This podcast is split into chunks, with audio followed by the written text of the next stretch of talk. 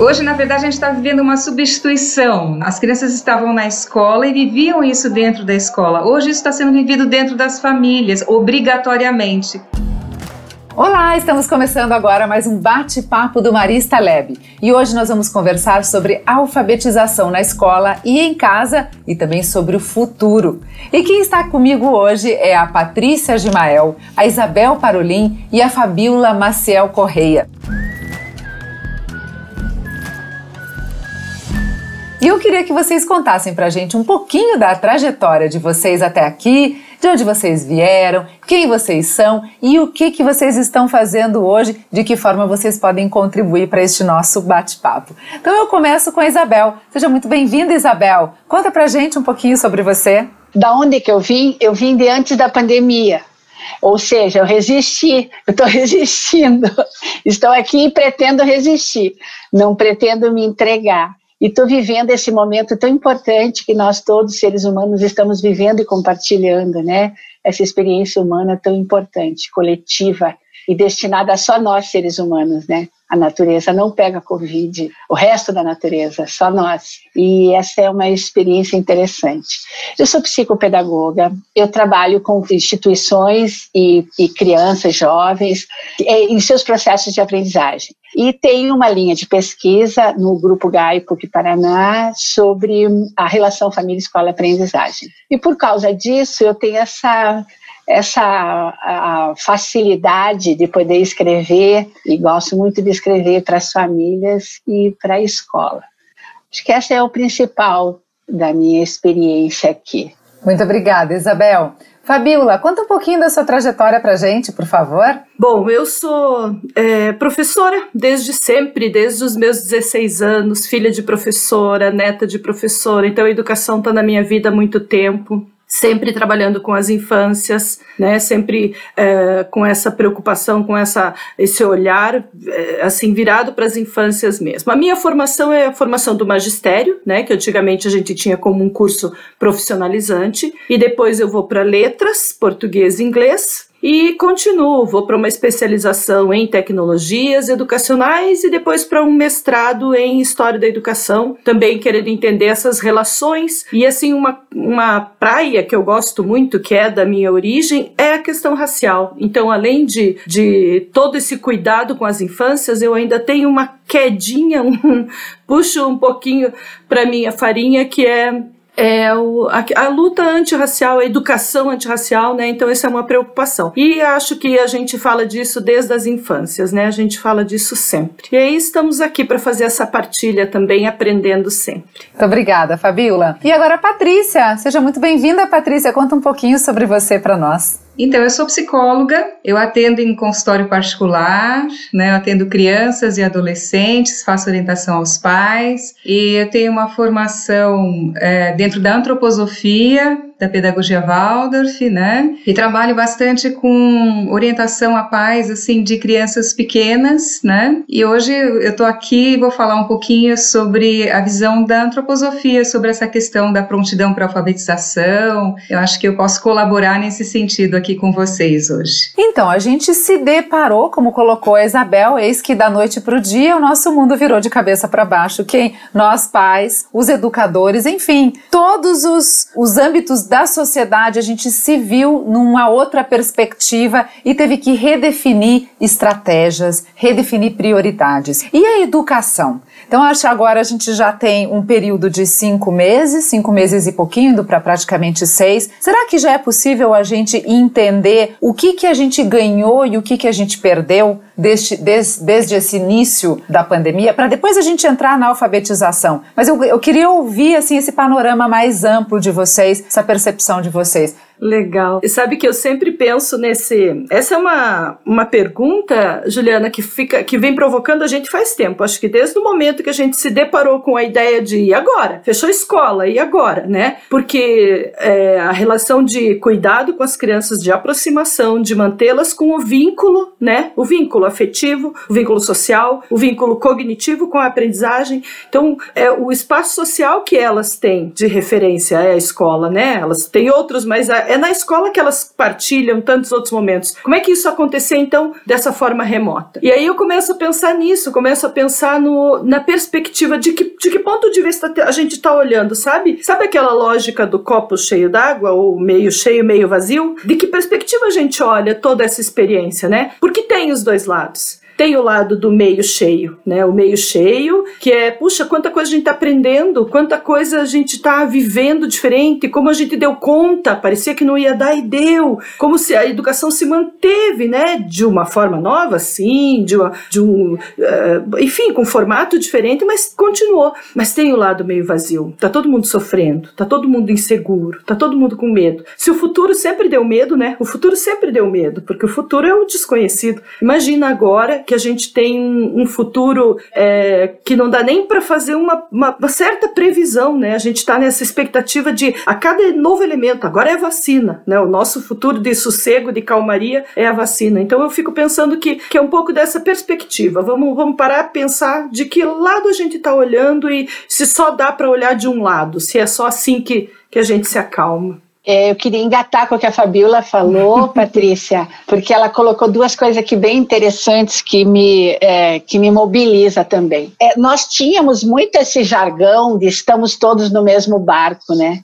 Uhum. E a uhum. quarentena nos mostrou que nós não estamos no mesmo barco como se viveu essa quarentena, né, é, foi muito diferente. Eu trabalho, sou consultora de escolas públicas e privadas, e, assim, é muito, muito diferente você ouvir uma família falando da quarentena e da escola em casa, é muito diferente você ouvir uma família de, por exemplo, de Estrela, no Acre, falando da escola pública, ou de uma escola particular em Recife, no Rio de Janeiro, ou mesmo aqui em Curitiba. Então, assim, é, a, a, a clareza certeza de que não estamos no mesmo barco, acho que isso é um aprendizado muito bacana para nós. E a nossa, Fabíola, eu tenho muita vontade de falar e não quero esquecer de falar, por isso que eu vou falar agora, dizer não ao novo normal também, né? Essa coisa de dizer é o novo normal.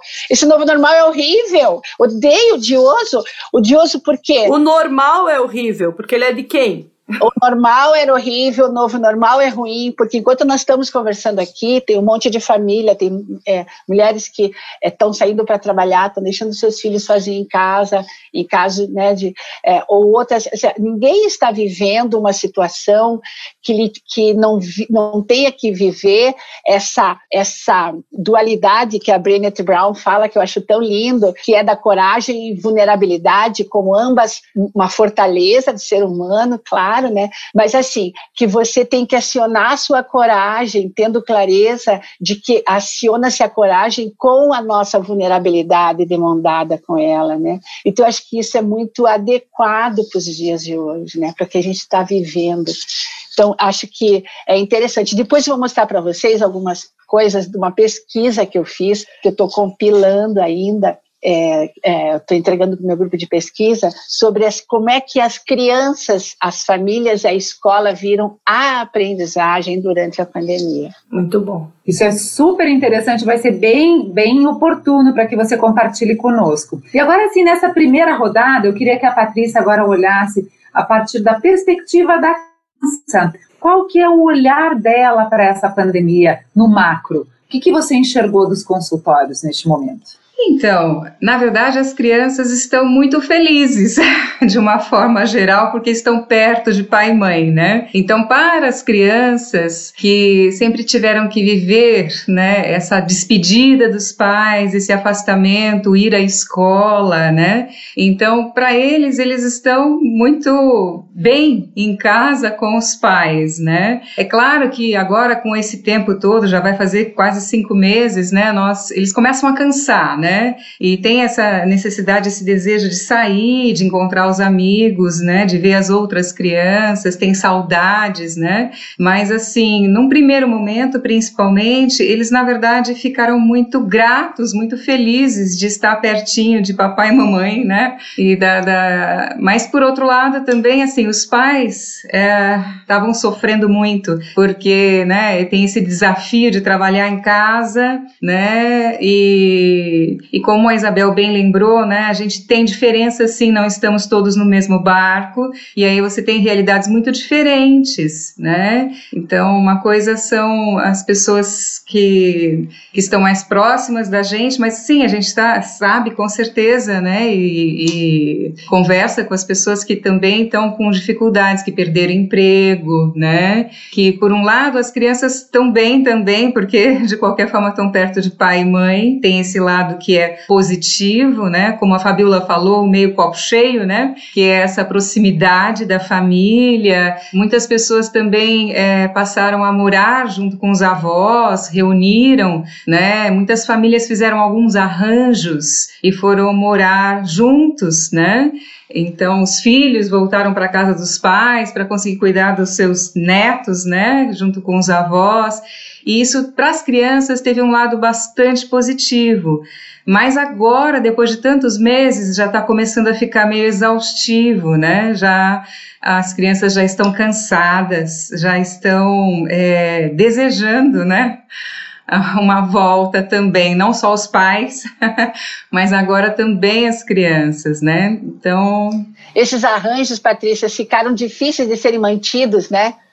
Ficaram. As famílias que é. conseguiram esses arranjos estão começando a ter dificuldade, né? De mantê-los. E agora eu acho que uma discussão que é bastante importante, que a gente tem o papel da educação, a escola como educadora, mas também da socialização, acho que uma de vocês falou também lá no início, e eu acho que este é o ponto também que as crianças, elas precisam se relacionar com seus pares. É, então, independente de ter amiguinho ou primo, mas não é aquele convívio diário com aquelas é, é, conquistas diárias de socialização. Queria que vocês falassem um pouquinho disso, a gente saísse um pouquinho da da pedagogia e falasse deste papel da escola, a importância dessa socialização da escola, para depois a gente embarcar na alfabetização. Vamos lá. Eu tenho, é, na minha pesquisa, né, eu, eu acabei selecionando para trazer hoje algumas frases relacionadas à aprendizagem, mas a pesquisa não se resumiu só a isso. Eu achei muito lindo uma coisa, gente. Assim, quando pergunta para a criança é, o que, que você mais sente da escola, é, é sempre as pessoas. Então, eles se referem assim. Adolescentes se referem assim. Ah, eu gostava, eu estou sentindo falta, você acredita que eu estou sentindo falta até da minha professora chata de geografia? que usavam os brincos, você não tem noção, nada a ver. Ou então dizer assim, tem um professor que eles se lembram das coisas, inclusive que, que na atribuição deles não é positivo, mas que na verdade fazia parte da, daquele contexto, daquela relação, daquelas coisas todas que as pessoas vivem. As crianças têm saudades dos, dos cerimoniais da escola, recreio, entrada, saída, futebol, aula de artes, apresentação de trabalhos, dos colegas. Quer dizer, Veja que eu acho tão bonito, porque isso é que vem a fortificar, Fabiola, a escola. Sim. E, inclusive tem um questionamento aí, né? O, no que é que a aula online foi muito boa?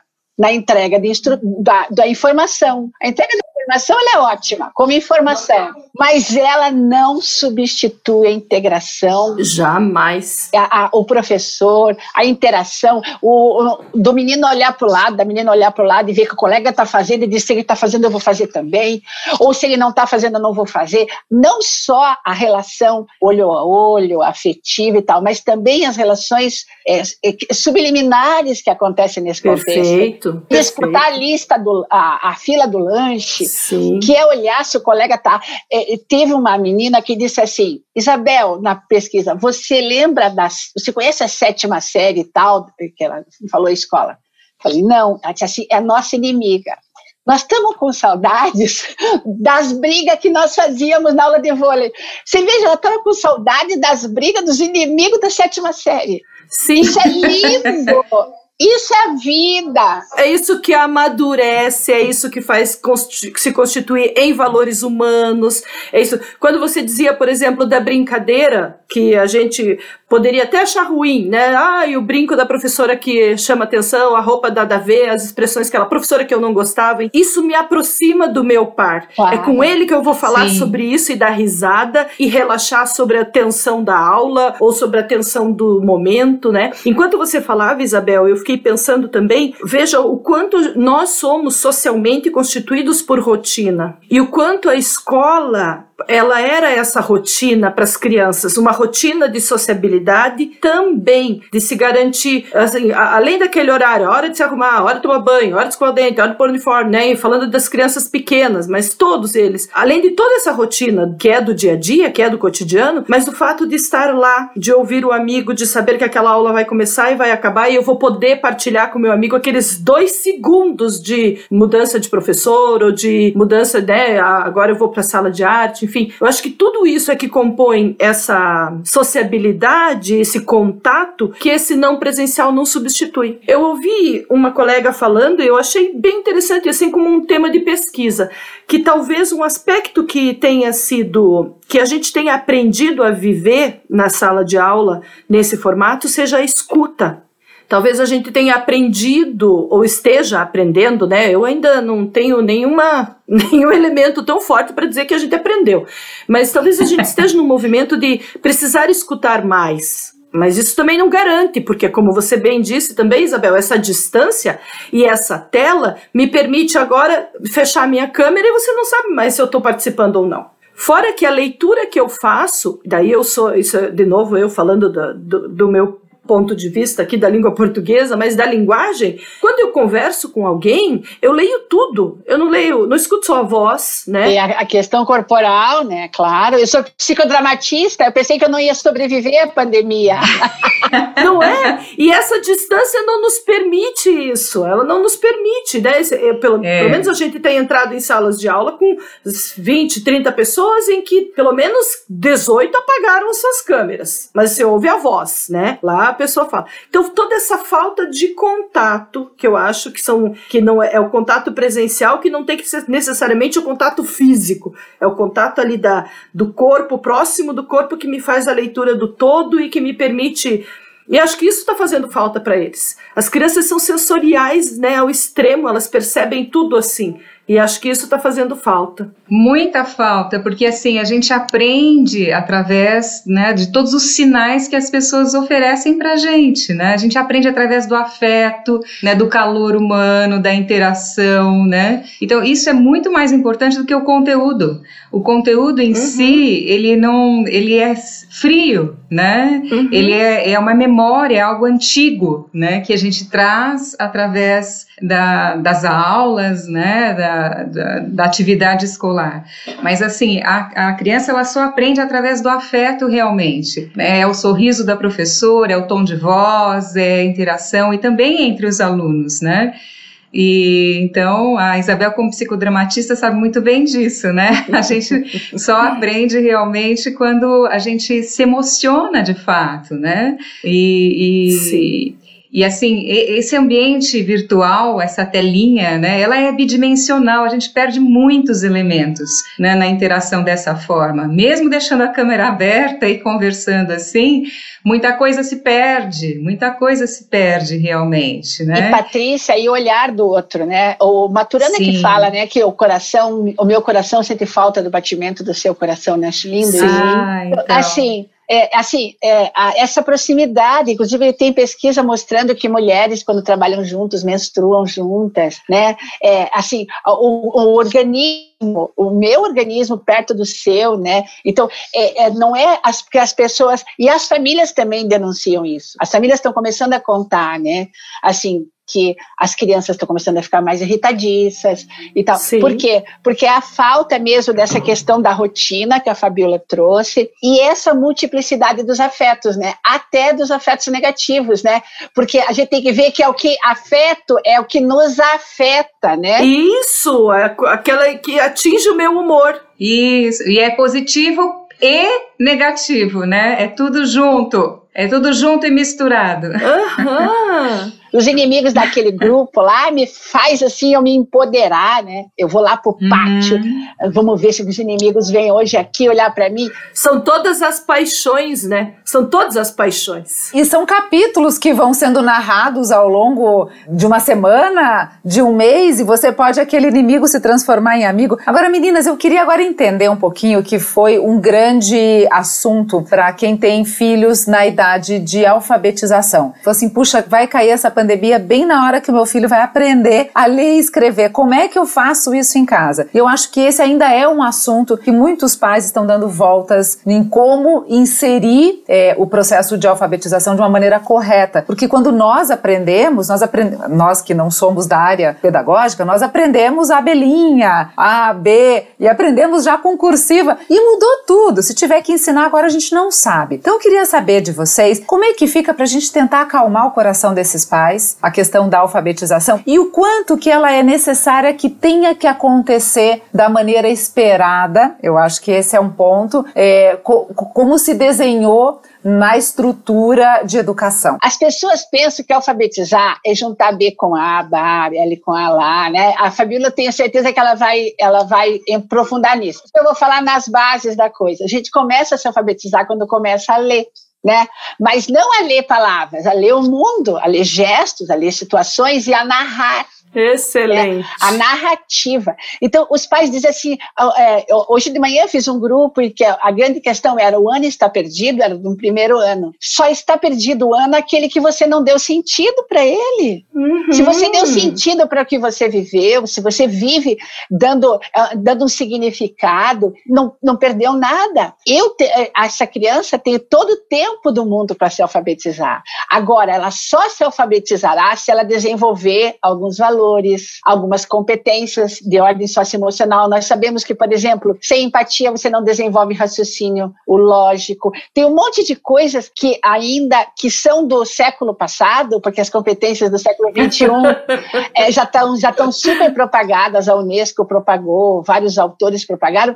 Mas a gente vive ainda no século passado, imaginando que se meu filho souber a ler, e de preferência bem cedo, né, Fabiola? Com quatro anos, uhum, uma criança uhum. lendo bula de remédio, não sabendo nada do que ler, mas eles acham mais bonito do que uma criança de oito anos que não sabe ler, mas é sensível, mas consegue perceber o outro. As pessoas não percebem que essa criança sensível, essa criança que se conecta consigo mesmo, que consegue perceber-se e perceber o ambiente em que ela está e faz essa leitura do ambiente, ela vai aprender a, a, ler e escrever. É, em seis meses, em oito meses, em um ano. Mas uma criança que lê que nem um papagaio demorará bastante para desenvolver o senso crítico, a, o colocar-se no lugar do outro, enfim, um monte de outras competências que são importantíssimas como base da da aprendizagem. Agora, da aí, leitura, Fabiola. inclusive. Agora, termina o serviço, Fabiola. Você sabe que você foi falando e foi até re, reorganizando o meu pensamento, porque eu já ia começar dizendo assim: até é compreensível a, a, angústia das famílias, porque a gente tem essa angústia com o tal do primeiro ano, que hoje nem é só o primeiro ano que alfabetiza, como bem disse a Isabel, eles se, se bobear, o pai e a mãe ensinam a criança né, ali na, nas primeiras ecografias a entender já. Mas essa angústia de querer que seu filho é aquele exatamente aquele conceito do século, sei lá se o passado ou até anterior, porque a, a ideia da, do que está na academia é o que a escola formaliza e que equivale que a gente entende como conhecimento, né? Então, o ler e o e, é, entrou no mundo acadêmico, leu, entrou no mundo acadêmico. E é só esse valor. É de novo a gente pensando o que que a gente valoriza. Então, é esse conhecimento que é válido? É ele que está fazendo falta no mundo hoje, né? A Isabel trouxe elementos importantíssimos. A gente está sentindo falta de outros conhecimentos. Ler e escrever, eles vão começar quando a criança começa a mostrar interesse. E aí estou falando do ler e escrever, que é o que a escola formaliza. Mas é, é, quando ela te mostrar interesse, ela vai. Isso pode acontecer com uma criança de 4 anos, dependendo do, do ambiente que ela vive, do grupo que, que ela tem ao redor, com uma criança de 7 anos, com uma criança de 8 anos, né? A gente sabe que tem um momento que a gente precisa estimular mais, que a gente não quer que tarde tanto, mas isso não significa dizer que é uh, algo que precisava começar e que o ano está perdido porque as crianças não foram alfabetizadas. E aí a gente vai voltar para o assunto lá inicial da história do estamos todos no mesmo barco, né? Quem é que está em casa com a sua criança que também tem direito a essa alfabetização, mas que provavelmente o pai e a mãe também não são alfabetizados? Como é que fica para ele daí esse direito? Basta a aula remota e a gente dar mil e uma dicas de alfabetização, uh, sei lá, pela internet ou por outros recursos, enfim, não basta. Então, a gente pode acalmar os nossos corações e estimular essa alfabetização de outras formas, né? Então, se a gente pensar nisso hoje, o que eu diria diria hoje para famílias, e, e já fiz isso em outras conversas, é respira, acalma o coração. As crianças nos surpreendem. As crianças nos surpreendem. Então, e vão! E assim, tem família querendo segurar no primeiro ano. Não, 2021 ele permanece no primeiro ano, a professora para ele poder aprender. Não precisa! Deixa avançar! Porque ele em dois meses ele vai estar tá fazendo o que ele levaria o ano inteiro de 2020, se for o caso. E se também for o caso, porque ele pode ficar 2021 tranquilo para aprender. É a nossa angústia. É a gente com um defeito de adulto que é tão ruim que a gente adquire esse defeito, vai consolidando ele, vai, vai estruturando ele conforme vai ficando adulto, que é o de querer impor no outro as nossas escolhas né? A gente impõe no outro. Então, a gente está dizendo que as crianças precisam aprender a ler e escrever. É, a gente está fazendo isso. Queria agora que a Patrícia nos, nos contasse, então, até dessa angústia dos pais, para acalmar o coração dos pais e a gente entender o que, que é um ano na vida de um ser humano e quais são as conquistas em todas as outras searas que a gente pôde ter acesso agora neste momento de pandemia, inclusive com essa proximidade da família. Sim. Então, acho que tem uma fantasia muito grande ainda nos pais de que, assim, saber ler e escrever é uma perspectiva de sucesso no futuro, né? E o quanto antes você vai aprender, maior vai ser a possibilidade, a capacidade do meu filho, né? Tem uma fantasia muito grande nesse sentido. No entanto, assim, né, é, tem muitas capacidades que podem ser desenvolvidas em casa, na relação dentro da família, né? É, muitas coisas podem podem ser aprendidas nesse âmbito? Assim, você não pode se relacionar com os pares, com os amigos na escola de uma forma mais ampla, mas assim, eu tenho visto muitas famílias que trazem e resolveram problemas antigos entre os filhos, mesmo no casal também. O fato de estar junto em casa, de estar nesse isolamento, abriu outras possibilidades, né? Então, assim, como é que eu estou dentro de casa com os meus filhos e com a família mais ampla, às vezes, e eu desenvolvo capacidades de cooperação, de colaboração, né? Os próprios afazeres domésticos, eles possibilitam isso. Então, você pôr a mesa, tirar a mesa, lavar uma louça, secar a louça, né? A escola só potencializa esses saberes, né? Dentro de casa tem muitos outros saberes. E tem muitos deles que estão dentro de casa. Então, assim, é, como é que eu colaboro né? E assim, é, como que eu conto histórias também, né? É interessante porque ler e escrever tem essa questão, você lê o outro, você lê os sinais que o outro oferece para você, você lê o mundo, né? E tem muitas, muitas questões sociais que não são ensinadas, é algo que a gente aprende na relação, na inter-relação. Isso você pode aprender em casa, você não precisa necessariamente ir para a escola. É claro que a escola tem um outro mundo, abre uma outra riqueza, tem crianças da mesma idade, jamais pode ser dispensada, mas assim, em casa tem muita coisa que você pode aprender que vai ajudar na alfabetização dos filhos, sim. Patrícia, as crianças que não têm narrativa né, própria, não conseguem é, contar uma coisa,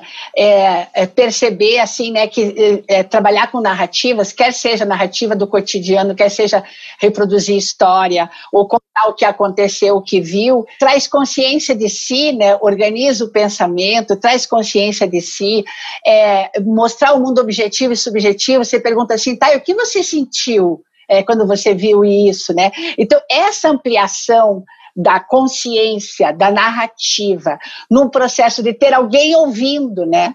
Alguém atentamente uhum, ouvindo. O interlocutor, ter um né? interlocutor, isso. Não, é a ampliação de consciência, porque depois você quer que a criança escreva uma frase e ela sabe escrever, mas ela não tem frase nenhuma para escrever. Eu tenho falado muito com os pais que eu atendo, as famílias que eu acompanho, né, para elas contarem a história da família delas, né, para contarem histórias para os seus filhos, porque isso vai ajudar a criança depois a, a registrar, fazer uma marca, né? Isso é escrever. Quando você consegue para você poder escrever, é, todo, toda a escrita. Tem que ter o que contar, né? Você tem que ter o que contar. E se você não sabe contar uma história com começo, meio e fim, né? Se a criança não sabe fazer uma narrativa, ela não vai escrever. Ela vai escrever o quê? Exato. E que é, é isso que a gente vai construindo nesse, nessa oralidade, nessa troca, né? Nesse ouvir, nesse estabelecer uma relação de locutor e interlocutor. Eu falo para alguém, eu conto para alguém, né? Alguém fala comigo e eu leio o que eu estou recebendo também. Eu faço essa leitura, né? Então toda essa articulação, toda essa, toda essa situação, é, a gente faz, a gente consegue fazer sem se preocupar com as ferramentas que vão formalizar uma educação de leitura e de escrita, né? A gente potencializa outros. O quanto a gente não torna uma criança investigativa? Pense o um momento, né? A pandemia, quantas histórias não se pode, não se ouve, não se conta, não se, podem ser construídas a partir da situação que a gente está vivendo, né? Hoje, na verdade, a gente está vivendo uma substituição, né? Na verdade, assim, a, as crianças estavam na escola e viviam isso dentro da escola. Hoje isso está sendo vivido dentro das famílias, obrigatoriamente, sem escolha, né? sem outra possibilidade.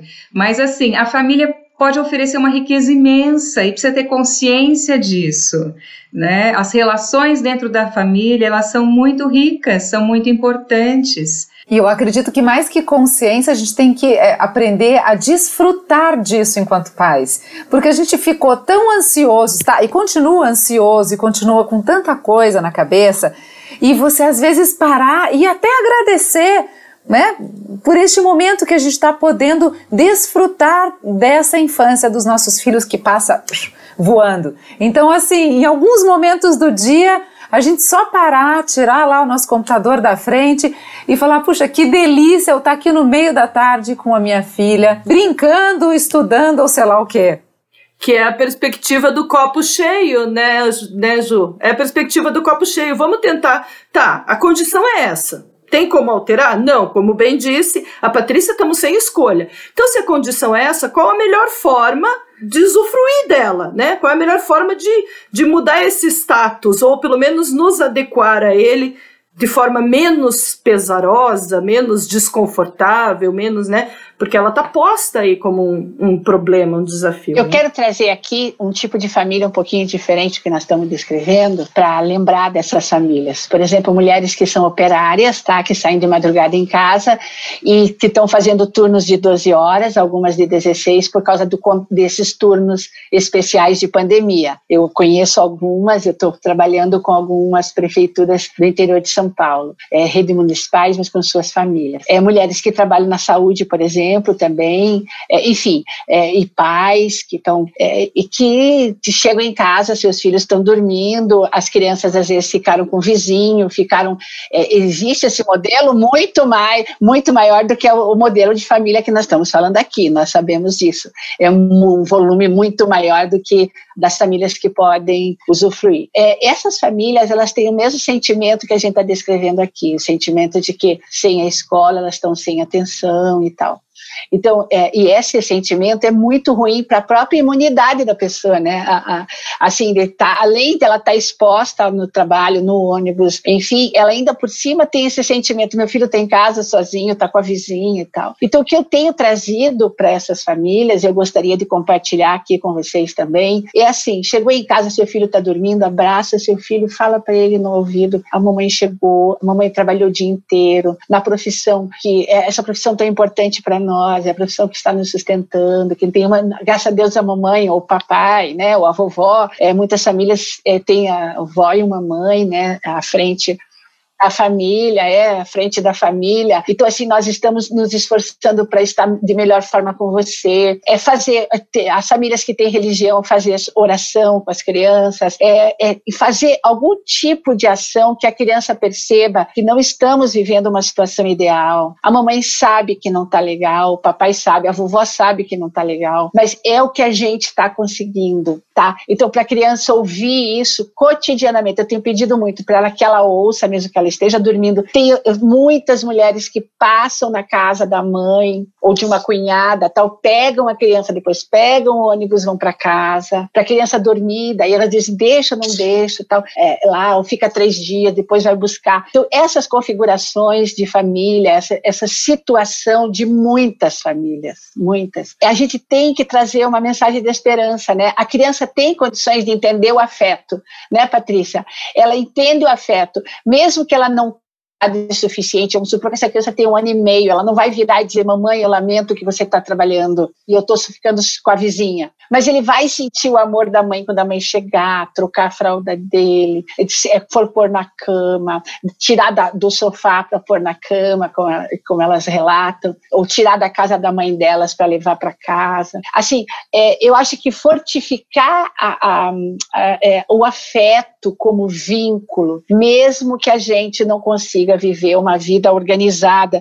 A, a Fabiola lembrou da rotina, né? Essa criança perde a rotina, é porque não, não então assim, mas que a gente valorizar cada gesto. É, eu sempre digo para os familiares, eu sei que não está legal, eu sei que está difícil, mas você precisa dar esses 15 minutos de atenção para o seu filho, nem que ele esteja dormindo atenção de afeto, de carinho, de colo. Você falando do, da questão da. Você está trazendo até a questão da saúde mental, né? Que também tem sido uma, uma, um aspecto bem pensado e bem trazido à tona por todos nós. E quando eu penso na, em, em todas essas configurações de família, especialmente as não privilegiadas, né? As que têm toda essa dificuldade de ter que deixar assim seus filhos lá, o irmãozinho cuidando do outro, ou a vizinha, né, correndo risco, tendo que deixar. A gente ouviu histórias aí de, de creches clandestinas que se, que se consolidaram nesse período porque as famílias precisam, né? Mas é, junto com tudo isso ainda tem todo o sentimento de perda que a gente precisa lembrar que não dá para simplesmente pôr embaixo do tapete e dizer ah vamos só olhar o lado bom da coisa. Tem a, a metade do copo vazio, sim, e, e as crianças percebem e sentem isso, né? Então como é que a gente também explora todo esse aspecto de sentimento, de até ir pela ler e escrever e oralidade e tudo conversando sobre essas perdas, perdas materiais, perdas físicas, né, de perder ente querido, do, da família, alguém perdendo o emprego. Então, todos esses elementos não podem ser deixados de lado. E acho que a gente, não sei se até vai entrar aí como um assunto, mas eu fico pensando que acaba sendo agora um momento de, se a gente começar a conversar sobre retorno, que, que tomara Deus seja breve, né, mas quando a gente conseguir pensar com tranquilidade nesse retorno, o quanto vai ter que ser muito mais um retorno de acolhimento. De, afeto, né? Né? Do quanto vai ter que ser. E você me, me fizeram lembrar do Rubem Alves, que ele dizia uma coisa que eu gostava muito, inclusive é nome de um livro dele, né? As pessoas precisam comer palavras. né? se alimentam de palavras. Acho tão lindo isso. A Marlene Klein, né, Patrícia, falou alguma coisa parecida, né? As pessoas são revestidas de palavras, né? A, eu acho que é a frase da Marlene Klein. Então, eu penso assim, é, a gente precisa, eu acho que o retorno à escola, muito mais do que é, voltar aos conteúdos formais, né, as habilidades cognitivas, ela precisa pensar nas habilidades socioemocionais, né? Ou seja, é, é, tem que ser uma volta de contar história, né? As crianças têm que contar o que viveram, as famílias. A escola vai ter que ser um espaço de escuta, escuta da família, escuta da criança, escuta dos profissionais que trabalham nesse espaço. Do professor para o professor, né? O que, que ele passou, o que, que ele perdeu, o que, que ele ganhou e o que, que ele perdeu. Todos nós perdemos alguma coisa e ganhamos outras. Outro dia, uma, uma amiga minha chegou e disse assim: Isabel, eu a partir de hoje sou a mais velha da minha família porque a, a, ela perdeu três pessoas da Covid que eram os mais velhos da família dela, que eram os irmãos da mãe dela. Ela falou: eu passei a ser a mais velha da família. Quer dizer, é, olha, olha, olha onde é que foi o, o, subjetivo dela, onde, é que ela, onde que ela associou a perda, a leitura dessa perda não só da perda do, do, ente querido, mas também do lugar na família, enfim.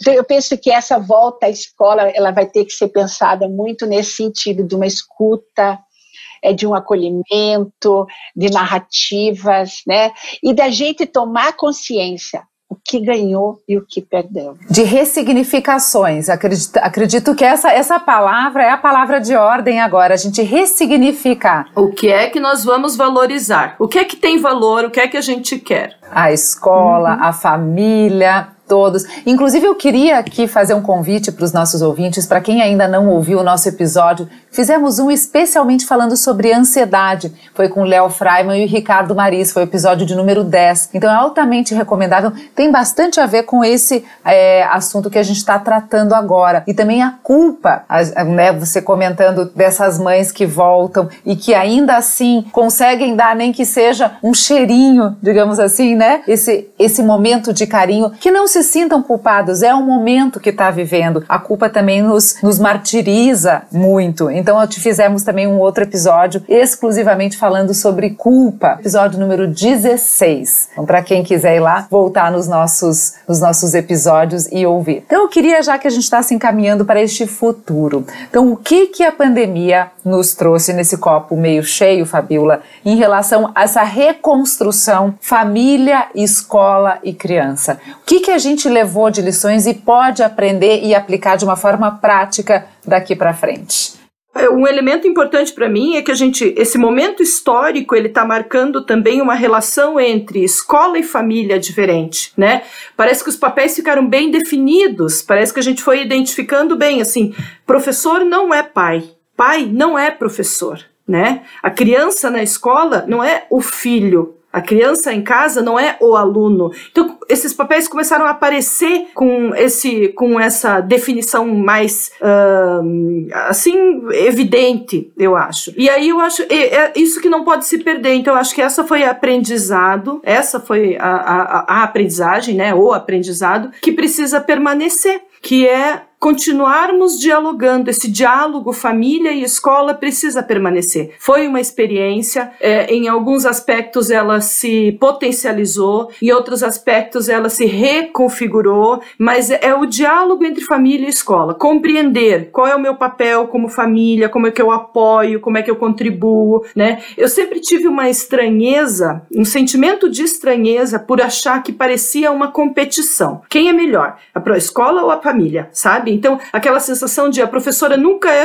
ou o professor, enfim, nunca é suficiente para o meu filho, a escola nunca é suficiente, né? E o inverso também, ah, essa família nunca corresponde ao que a gente pede. Parecia que existia uma disputa. E o que a gente está entendendo é que a gente tem um bem comum, a gente tem um foco, um objetivo em comum. E agora a gente sentiu mais do que nunca que o diálogo, a aliança, a conversa, as, essa relação de parceria tem que se estabelecer e tem que se manter. Eu acredito que isso tenha acontecido acontecido é, mais nesse momento, né? E tenha sido, tenha, seja a lição que a gente precise levar. Esse é o meu entendimento desse momento. Perfeito, Fabiola. É, Patrícia, no seu entendimento, qual é o futuro que se pintou a partir destes meses que a gente viveu é, isolados?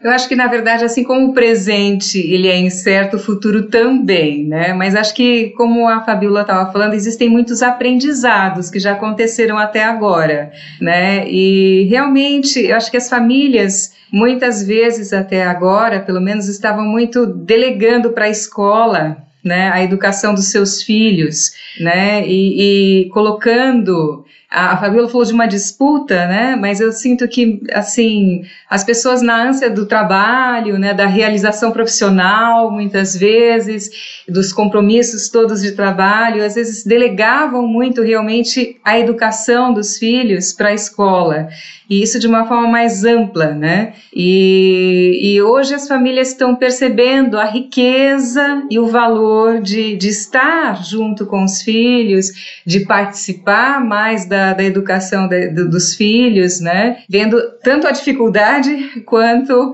o lado bom também disso, né?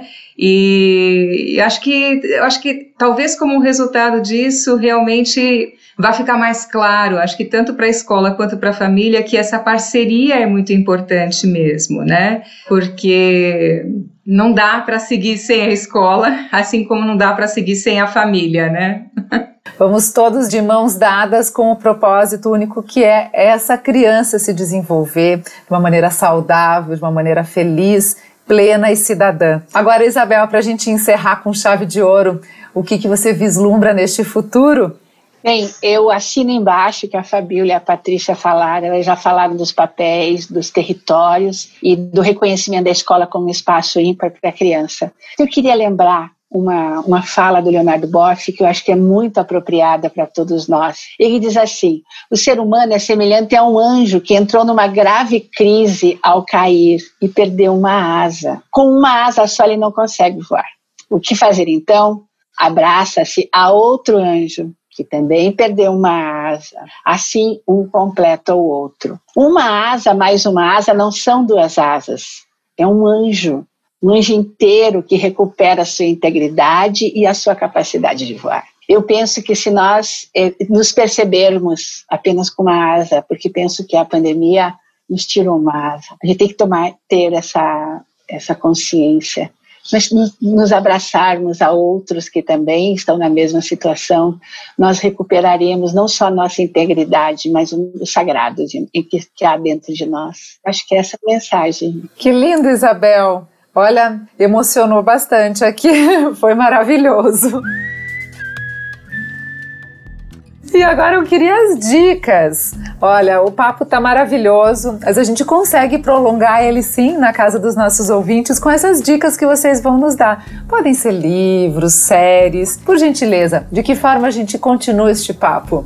Ao invés de indicar uma, eu acho que eu queria uma, uma, específica com um título assim, eu acho que eu queria dar como dica uma ação mesmo, que a gente aproveitasse sempre que possível é, esses momentos assim, se são nossos filhos pequenos, esse momento de brincar, cantar, dançar, sabe, aqueles jogos que a gente pula corda, essas coisas, se for possível, na medida do possível, e me manter isso, sabe, aquelas brincadeiras de que a gente gostava quando a gente era criança, sabe, jogar bolinha de gude, o que é dentro dentro do espaço que você tem, das possibilidades, essas contações de história, ler livros, manter esse, sabe, usar isso como um momento. Vamos fazer o nosso momento de ler livro? Todo mundo está conseguindo um momento assim, de alguma forma, né? Então que seja assim, é, como uma partilha. Eu acho que quanto mais a gente explorar isso, um pouquinho para responder também essa ânsia da alfabetização, são por esses elementos que a gente vai conseguir aproximar, né? As brincadeiras cantadas, enfim. A minha dica é essa, que a gente é, partilhe esses momentos,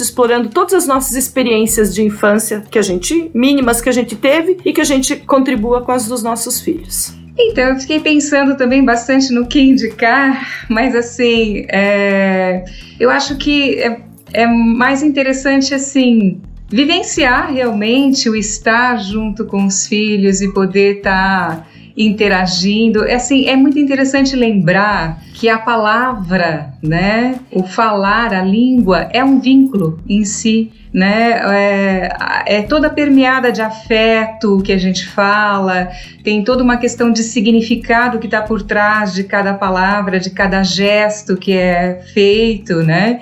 Então, assim, falar, né? Trocar histórias, conversar, isso em si é extremamente afetivo, né? Extremamente nutritivo, espiritualmente falando, né? Também também. E então assim, é, como é que a gente aquece, né, as nossas relações através do que eu conto, do que eu trago, né, de, das histórias da minha própria infância, né, da, daquilo que eu estou vivendo também, de como eu estou me sentindo nesse momento, né. É interessante porque muitas vezes os pais não falam de afeto com os filhos, eles se esquecem de fazer isso, né. Eles é, é muito comum os pais no dia a dia, na correria do trabalho e tudo, de dirigirem aos filhos só para dar ordens, né? O que você deve fazer agora? Agora você vai fazer a sua lição de casa, você vai tomar banho, você vai fazer isso, você vai fazer aquilo, né? E, e muitas vezes não falam de si mesmos né? E, e, não falam dos seus afetos, das suas questões pessoais também, né? E a gente pode falar disso com crianças muito pequenas, coisas pequenas, simples, né? Que a gente pode trocar. E eu acho que essa pandemia né, tá trazendo esse lado cheio do copo, né? Essa possibilidade da gente estar tá junto com os nossos filhos e estar tá encontrando outra forma de, de, de estar, né? E de interagir.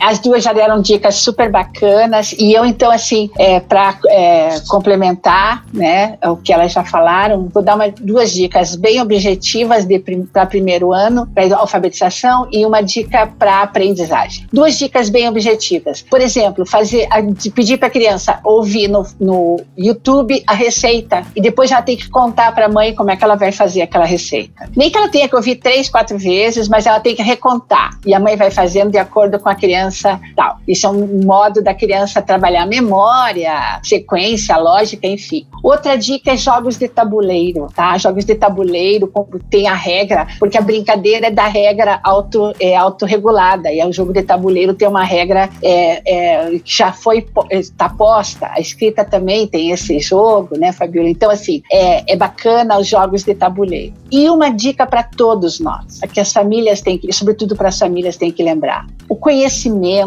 que, que ele só é válido quando ele nos, nos torna melhores pessoas. Então vamos pensar nisso. A gente fica pensando tanto em coisas que correlatas. Pensa, você familiar que está nos ouvindo agora, pense esse conhecimento me tornará a melhor pessoa, então eu vou investir nele.